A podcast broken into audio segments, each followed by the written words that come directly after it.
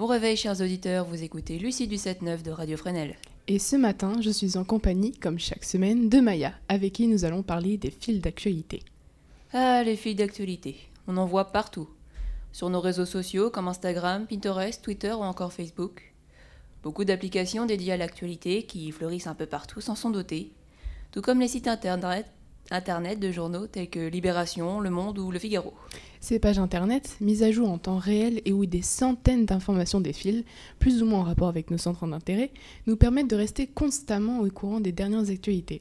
Cependant, bien que les fils d'actualité nous informent plus rapidement que les médias traditionnels, il n'est pas rare, et même plutôt fréquent, qu'une information fausse s'y glisse. Comme tu l'as sûrement deviné, c'est principalement sur les fils d'actualité des réseaux sociaux qui sont envahis par les pubs, les dernières publications d'utilisateurs populaires et par les fake news, allègrement relayées par les partages car mises en avant par de nombreux likes. Nous avons pour exemple la rumeur ayant circulé sur Facebook, en fin mars dernier, qui prétendait que des Roms enlevaient des enfants en camionnette blanche.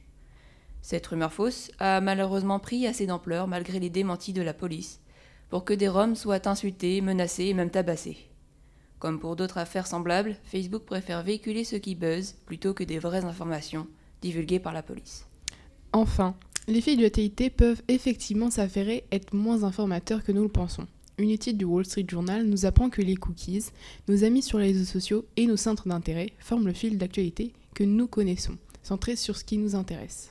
Alors le problème serait ici? Effectivement, car toutes ces informations en rapport avec nos centres d'intérêt sont sélectionnées pour nous intéresser, grâce à un algorithme ne choisissant que des publications similaires à celles que nous voyons. C'est en 2011 que Elie Parisé évoque la bulle de filtre. Sous ce joli surnom se cache cependant un grand problème des fils d'actualité.